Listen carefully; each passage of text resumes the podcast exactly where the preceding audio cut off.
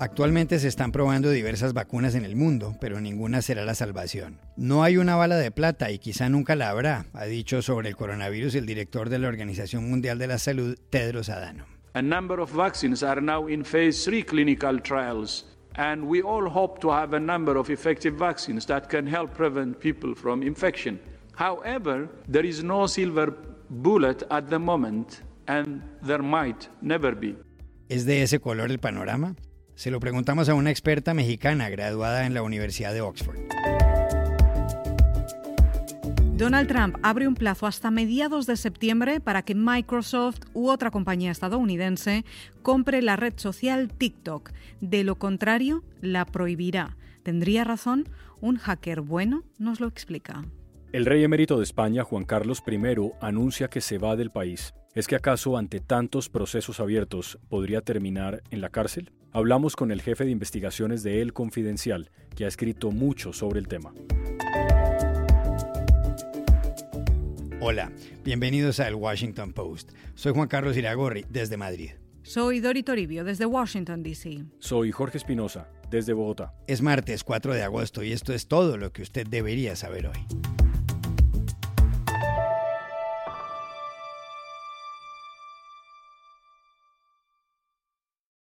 El mundo sigue pendiente de que llegue la vacuna contra este coronavirus, que ha contagiado a 18 millones de personas en todo el planeta y se ha cobrado la vida de 690.000. Por encima del Brasil, de la India, de Rusia y de Sudáfrica, Estados Unidos continúa siendo el país con más contagios, 4,6 millones, y más muertes, 155.000. Y la situación es inquietante. Nadie más autorizado para decir lo que Deborah Burks, directora de la Task Force o grupo de trabajo organizado por la Casa Blanca. Según afirmó Burks en la CNN, lo que está ocurriendo es distinto a lo de marzo o abril. Hay muchos contagios y no están a salvo ni quienes viven en zonas rurales. But I want to be very clear. What we're seeing today is different from March and April. It is extraordinarily widespread. It's into the rural as equal urban areas. Y como el director de la Organización Mundial de la Salud, Tedros Adhanom, ha subrayado que la vacuna, si llega, no será la panacea, llamamos en Ciudad de México a Rosalind Lemus Martin, doctora en biología molecular por la Universidad de Oxford. Sí, Estoy totalmente de acuerdo. Eh, una vacuna en sí no constituye una cura para la enfermedad, no es una cura, lo quiero remarcar muy, muy ampliamente. Y bueno, es un mecanismo de protección, ¿no? Para que nuestro sistema inmune esté protegido hacia una infección por SARS-CoV-2. Eh, todo el mundo obviamente tiene sentadas las esperanzas en la vacuna, pero para que la vacuna realmente sea útil y, funcione, pues va a depender de qué tan efectiva es y también qué porcentaje de la población se logra vacunar. Entonces, una vacuna tiene que ser 70% o incluso 80% efectiva antes de que nosotros digamos que podemos eh, dejar de depender del distanciamiento social, Y dos tercios de la población de cada país tienen que estar eh, vacunados. Y lo que sí no conocemos todavía y se está estudiando es eh, qué, tanto va a durar la protección de esa vacuna, qué tanto tiempo va a durar la protección de esa vacuna, lo cual nos, se, se, estudiaría mejor en una fase 4 si, se hicieran estudios de fase 4 podríamos conocer los, eh, los efectos a largo plazo de la vacuna, pero bueno, ahora no, no, no, tenemos tiempo para hacer una fase 4 que llevaría bastante tiempo. Entonces, con la fase 3 nos va a dar información al menos de cuántos meses podemos estar protegidos o cuántos años, ¿no? Si, si, si son cuatro meses o un año, pero definitivamente si son cuatro meses o seis meses o un año, tenemos que tener un refuerzo de la vacuna. Entonces, eso va a ser un problema también que tenemos que considerar.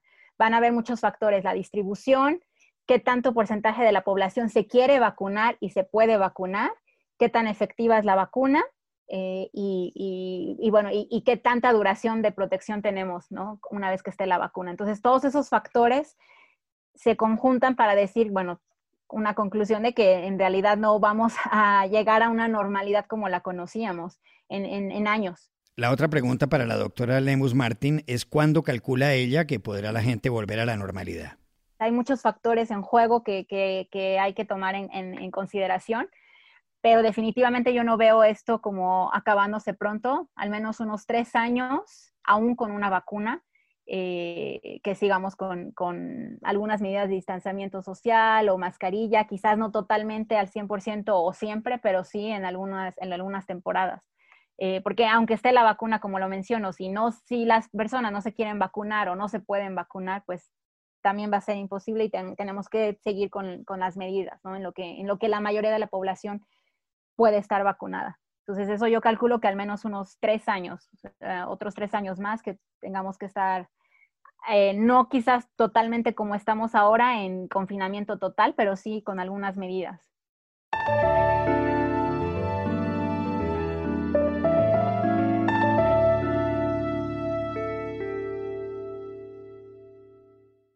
Donald Trump les ha dado a Microsoft o a otra empresa estadounidense un plazo que vence el 15 de septiembre para comprar TikTok. El anuncio lo hizo en la Casa Blanca el presidente, que entre otras cosas sorprendió al señalar que una parte muy sustancial del dinero de la transacción debería ir al Departamento del Tesoro. Trump dejó claro además que si no hay compra, TikTok, que es la red social más apreciada por los jóvenes en todo el mundo, dejará de funcionar en Estados Unidos. El viernes pasado el presidente había dicho en un aeropuerto que posiblemente prohibiría TikTok y que estaba estudiando opciones.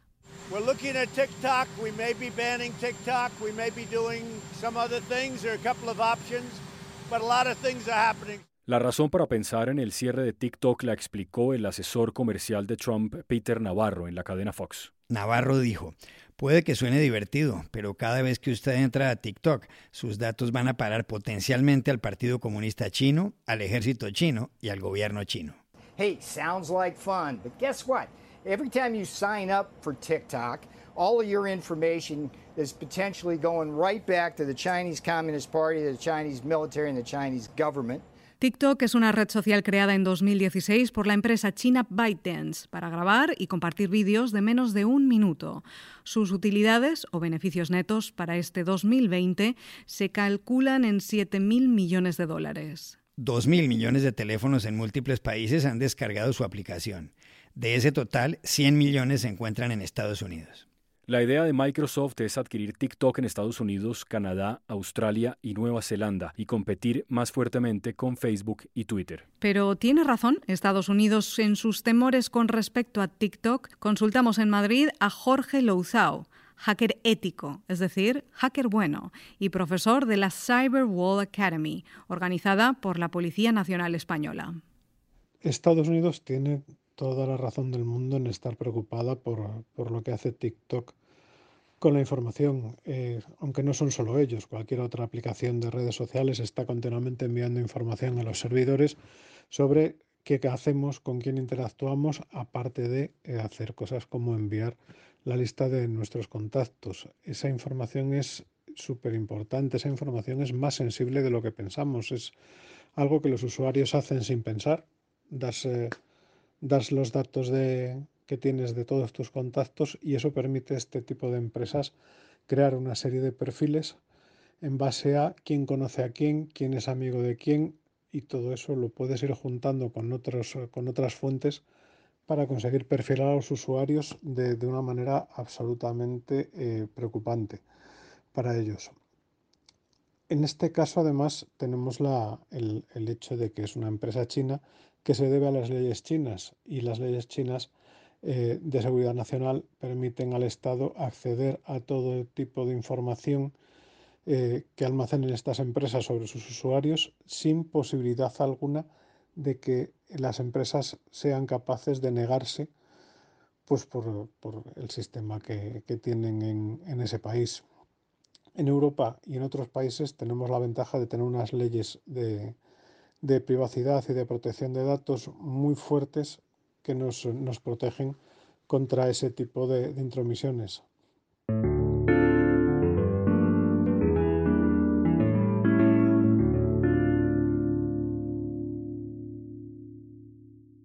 El rey emérito de España, Juan Carlos I de Borbón, padre del actual monarca Felipe VI, se irá del país. El anuncio lo hizo la propia Casa Real en un comunicado donde consta un mensaje que el antiguo rey le envió a su hijo. Al grabar este podcast se ignoraba a dónde se marchará Juan Carlos de Borbón. Se hablaba de Bélgica, de República Dominicana.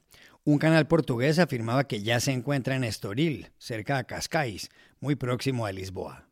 Iragorri, lo que sí se sabe es que Juan Carlos, de 82 años y que abdicó en junio de 2014, está metido en serios problemas judiciales. En Suiza investigan, por ejemplo, si 65 millones de euros que en 2008 le depositó en ese país la monarquía saudí tienen que ver con el contrato de obra del tren de alta velocidad entre La Meca y Medina, adjudicado a empresas españolas. Juan Carlos llegó al trono en 1975 tras la muerte del dictador Francisco Franco. Fue el gran impulsor del regreso de la democracia a España y de la Constitución que entró en vigor tres años después con el voto de la mayoría de los españoles. Se le recuerda además porque hace casi 40 años, el 23 de febrero de 1981, rechazó el intento de golpe de Estado por parte de unos militares que entraron a la fuerza al Congreso de los Diputados. La corona, símbolo de la permanencia y unidad de la patria, no puede tolerar en forma alguna acciones o actitudes de personas que pretendan interrumpir por la fuerza el proceso democrático que la Constitución votada por el pueblo español determinó en su día a través de referéndum. El final de su reinado fue escandaloso. En 2012, el monarca viajó a cazar elefantes a Botsuana, con quien se considera fue su amante, Corina Tsusain Wittgenstein, en cuya cuenta consignó luego 65 millones de euros. ¿Puede acabar en la cárcel Juan Carlos de Borbón? Se lo preguntamos en Cartagena, en España, a José María Olmo, periodista jefe de investigación del diario digital El Confidencial. Hace un tiempo habría sido impensable barajar siquiera la posibilidad de que Juan Carlos I terminara algún día en la cárcel, pero es verdad que en estos momentos es una opción factible. Hay tres investigaciones abiertas, eh, una en Suiza y dos en España, y aunque realmente él no está eh, imputado en ninguna de ellas, en todas hay una enorme cantidad de indicios que demostrarían que durante años estuvo utilizando testaferros, sociedades instrumentales, fundaciones panameñas para alojar una grandísima cantidad de fondos en el extranjero, para ocultarlos. Eh, de esas tres investigaciones, eh, sin duda la más inquietante para su futuro es la que tiene en sus manos la Fiscalía del Tribunal Supremo, donde se investiga si cobró comisiones por la concesión de contratos a empresas españolas en el extranjero. Eh, uno de esos contratos que están sobre la mesa es el AVE, la Meca Medina, en Arabia Saudí, y se da la circunstancia de que en una de las cuentas opacas que controlaba en Suiza llegaron 65 millones de euros precisamente de ese país. De algún modo, el comunicado hecho público por Zarzuela eh, supone un reconocimiento de estos hechos, de estas investigaciones y de las informaciones que hemos conocido en las últimas semanas. Y aunque estas investigaciones están aún en una fase inicial, que duda cabe que son eh, muy preocupantes y que lo dejan en una situación eh, jurídica muy complicada. Estos hechos no son buenos para la monarquía española. De hecho, un vicepresidente del gobierno español, el líder del partido Unidas Podemos, Pablo Iglesias, sostiene que Juan Carlos está huyendo del país y que eso es indigno. Le preguntamos también a José María Olmo si esto constituye un golpe demoledor para la institución monárquica. Bueno, la Constitución española no atribuye a la monarquía ningún poder político real. Es una institución casi simbólica, eh, donde la legitimidad se la tiene que ganar el monarca eh, con su acción. Y sin duda el papel de Juan Carlos I fue decisivo durante la transición, contribuyendo al asentamiento del sistema democrático español y también en otro momento clave de la historia reciente de España, como fue el golpe de Estado del año 1981. Eso le permitió eh, ganar en credibilidad, en respaldo, en apoyo popular. Pero, eh, claro, los acontecimientos que se están conociendo ahora, estas investigaciones judiciales, esas informaciones sobre ese patrimonio oculto en el extranjero, eh, minan ese, simbolismo de la monarquía, minan esa legitimidad. Y también va a ser muy difícil para su hijo, para Felipe VI, desvincularse de, la figura de su padre. Muy complicado. Estamos en un momento eh, en España especialmente crítico por esa polarización que se está produciendo en todo el mundo, por el auge de los populismos. Y en España, además, eh, hay otro factor también determinante que son las tensiones territoriales, Cataluña y País Vasco sobre todo. Por tanto, es muy difícil saber el alcance que va a tener este debate de monarquía o república. No es nuevo, pero es cierto que en este momento llega acompañado por noticias especialmente preocupantes y en un momento de especial agitación social. Va a ser todavía difícil conocer cuál es el alcance. Es cierto que la monarquía tiene una ventaja y es que Felipe VI goza en estos momentos de mucho más apoyo eh, y de mucho más respaldo popular del que tiene la figura de Juan Carlos I. Y ese factor sí que va a ser decisivo.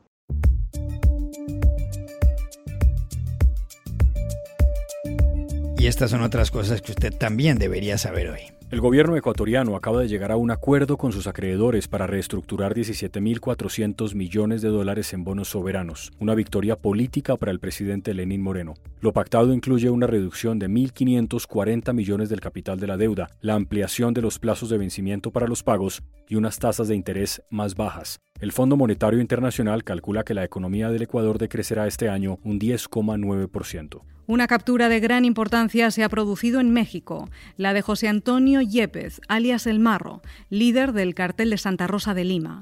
Se dedicaba al robo de combustible, práctica conocida en ese país como huachicoleo.